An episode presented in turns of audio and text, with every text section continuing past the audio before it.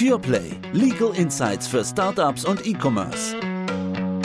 Zu wem ist man ehrlicher als zu dem Suchfeld von Google?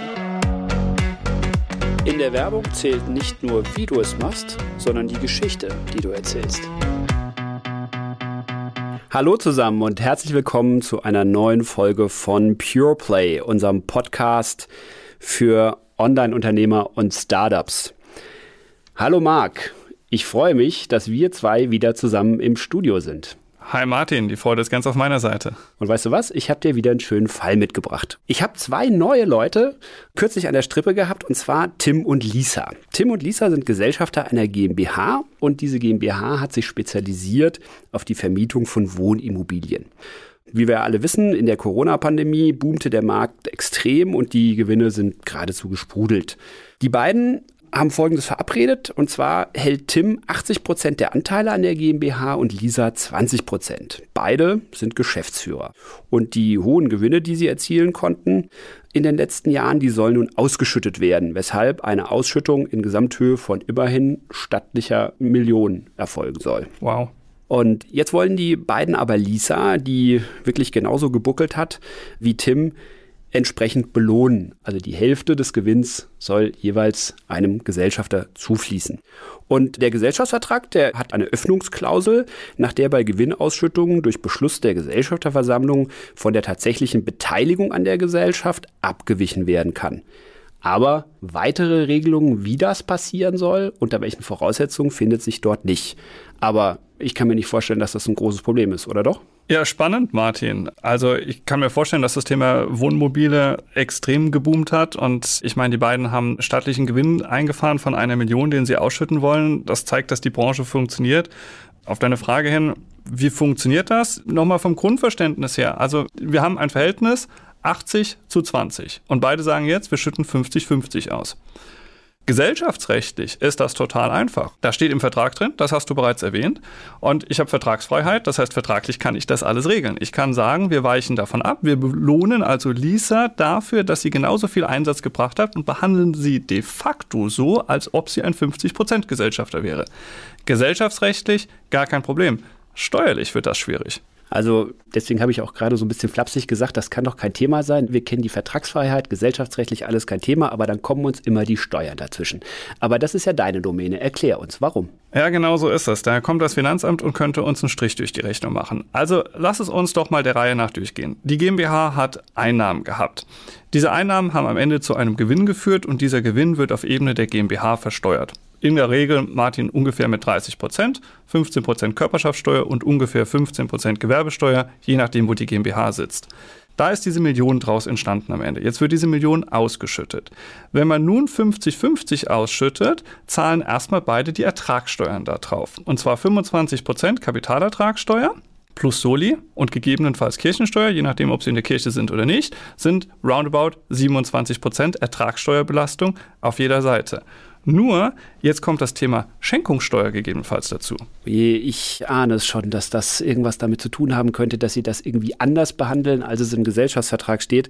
Aber erklär es uns, wieso ist das eine Schenkung? Ja, guter Punkt. Das ist am Anfang vielleicht gar nicht so einfach zu erkennen für die beiden. Aber wir können es eigentlich wie folgt runterbrechen. Lisa hat 20 Prozent Anteil an der GmbH. Deswegen stehen ihr per se erstmal 20 Prozent der Ausschüttungen zu, die erfolgen. Und jetzt bekommt sie 50 Prozent. Warum bekommt sie 50 Prozent? Das ist die Frage, die hier im Raum steht. Und wenn ihr eigentlich nur 20 zustehen, sie aber 50 bekommt, kommt man ganz schnell auf die Idee, dass es eine freigebige Zuwendung und zwar des anderen Gesellschafters ist. Denn er gibt ihr ja mehr, als er ihr eigentlich geben müsste. Und darin liegt eine Schenkung. Okay, aber jetzt bleibe ich doch ein bisschen hartnäckig. Und zwar, wir haben doch unseren Gesellschaftsvertrag und da steht eben drin, dass man das anders machen kann. Und gilt denn hier nicht, das habe ich ja eben schon angesprochen, die Vertragsfreiheit? Grundsätzlich schon. Also ich kann das im Vertrag vereinbaren. Wichtig ist, dass es von vornherein vereinbart ist. Nur du hattest hier gesagt, bei denen ist es so, sie haben eine Öffnungsklausel, die zwar erlaubt, davon abzuweichen. Die Finanzverwaltung geht aber weiter als das. Ich muss ganz präzise beschreiben, wie und in welcher Art und Weise ich abweiche, auch bis zu einem Maximum. Denn die Öffnungsklausel, die die beiden vorgesehen haben, die bietet ja überhaupt keine Anhaltspunkte dafür, warum und wie viel jemand bekommen kann, weil er mehr geleistet hat. Im Übrigen bekommt ja jemand, der etwas leistet, als Geschäftsführer auch ein Geschäftsführergehalt, weshalb ich erstmal davon ausgehe, dass mit dem Geschäftsführergehalt die Leistung abgegolten und vergütet ist.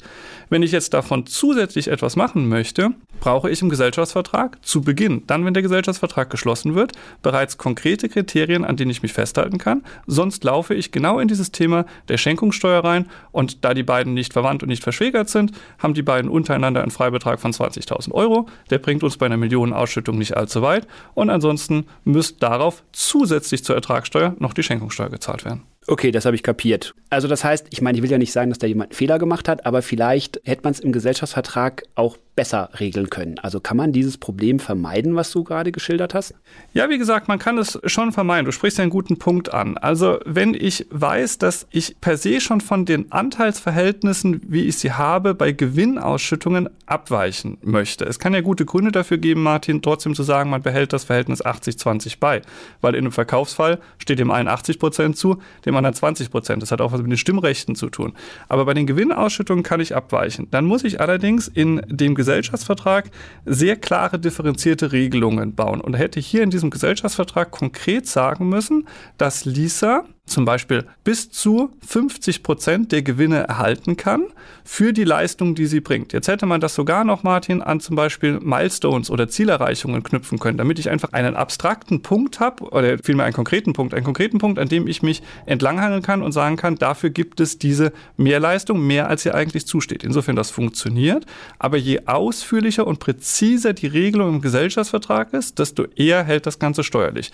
Ansonsten ist in diesen Themen einfach ein großes Risiko. Risiko. Gut, und reicht denn dann die Öffnungsklausel genauso aus, wie sie im Vertrag formuliert ist? Hier eben nicht, weil es nur allgemein vorsieht, dass man davon abweichen kann, ich aber keine Spezifika drin habe. Ich also nicht gesagt mhm. habe, unter welchen Kriterien Lisa mehr bekommt, als ihr eigentlich zusteht. Und damit stellt es ja komplett in das Ermessen und die Flexibilität von dem anderen Gesellschafter. Denn er kann mit seinen 80 Prozent ja darüber entscheiden, was letztendlich passiert. Und wenn er freigiebig etwas Lisa zukommen lassen kann, dann habe ich eben eine Schenkung. Eine freigiebige Zuwendung ist eine Schenkung und damit mit Schenkungssteuer zu belasten. Das heißt, Lisa hat die Ertragssteuer und sie hat das Thema Schenkungssteuer. So, aber du hast bestimmt eine Lösung, wie man das machen kann. Ja, wie gesagt, man müsste sich im Prinzip einmal zusammensetzen, man müsste den Gesellschaftsvertrag anpassen. Man kann es für die Achtung Zukunft regeln, nicht für die Vergangenheit. Das heißt, man könnte eine Änderung des Gesellschaftsvertrages beschließen und könnte dort dann konkrete Maßstäbe ansetzen, die uns helfen zu erklären, wann und unter welchen Umständen Lisa mehr bekommt, als sie aufgrund der reinen Beteiligung zustehen würde. Alles klar. Also, man muss quasi vorher genau regeln, wie und aus welchen Gründen abgewichen werden kann. Aber jetzt mal einen Schritt zurück. Was passiert denn eigentlich, wenn das in der Vergangenheit so gehandhabt wurde, wie die beiden das vorgesehen haben im Gesellschaftsvertrag und dann auch umgesetzt haben. Ich meine, kann man da irgendwie, sagen wir mal, ganz bauernschlau sagen, wo kein Kläger, da kein Richter? Ja, erstmal genau so ist es. Wo kein Kläger, da kein Richter. Der Kläger könnte aber kommen. Er kommt nur aus einer anderen Ecke, als die beiden vielleicht vermuten würden. Die beiden sind sich einig, dass sie es so machen wollten, 50-50. Das heißt, die werden sich nicht untereinander streiten. Das war ja gerade ihr Wille, das so zu handhaben. Aber irgendwann könnte das Finanzamt kommen. Wenn man sich nämlich im Rahmen einer Betriebsprüfung, und die kommt irgendwann, das Ganze anschaut oder im Rahmen der Einkommensteuererklärung, die abgegeben wird, sieht, dass man mehr bekommen hat, als mir eigentlich aus dem Gesellschaftsvertrag zugestanden hätte, und die Finanzämter werden dort hellhörig, dann könnte man Post vom Finanzamt bekommen. Und im schlimmsten Fall bedeutet das nichts anderes als Steuerhinterziehung. Warum? Lisa hätte ja angeben müssen, dass sie mehr bekommen hat, als sie eigentlich zugestanden hätte. Und damit hätte sie die Schenkung erklären müssen. Das hat sie mit ganz großer Wahrscheinlichkeit nicht getan. Und das wäre im allerschlimmsten Fall Steuerhinterziehung. Ups. Deswegen an der Stelle, bevor das Ups kommt, wie immer im Leben offen und ehrlich diese Themen ansprechen. Zum Finanzamt gehen, sagen, wir haben hier eine Öffnungsklausel drin, wir wurden darauf hingewiesen, dass diese Öffnungsklausel gegebenenfalls nicht ausreichend ist, den Sachverhalt offenlegen, das Ganze transparent machen. In der Regel hat man dann auf der Finanzbeamtseite jemand sitzen, der sagt, okay, verstanden, ihr wusstet es nicht besser, man bekommt das irgendwie hin, aber anzeigen ist in jedem Fall besser als sich erwischen lassen. Das heißt, dort klare Empfehlung, wenn sowas in der Vergangenheit passiert ist, in den sauren Apfel beißen zum Finanzamt gehen, das Ganze erklären und dann mit uns den Gesellschaftsvertrag ändern, sodass wir in der Zukunft genau diese Themen nicht mehr haben. So, dann freue ich mich sehr, dass wir heute das Thema disquotale Ausschüttung in unsere Podcast-Folge gebracht haben.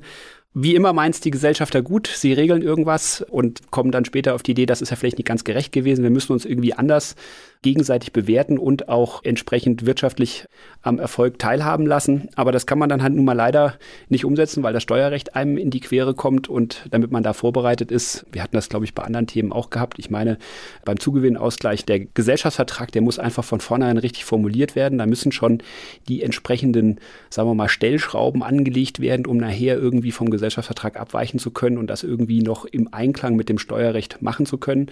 Das habe ich verstanden. Gut auch, dass ihr solche Regelungen höchstwahrscheinlich auch basteln könnt, wenn euch die Gesellschafter das entsprechend vorgeben.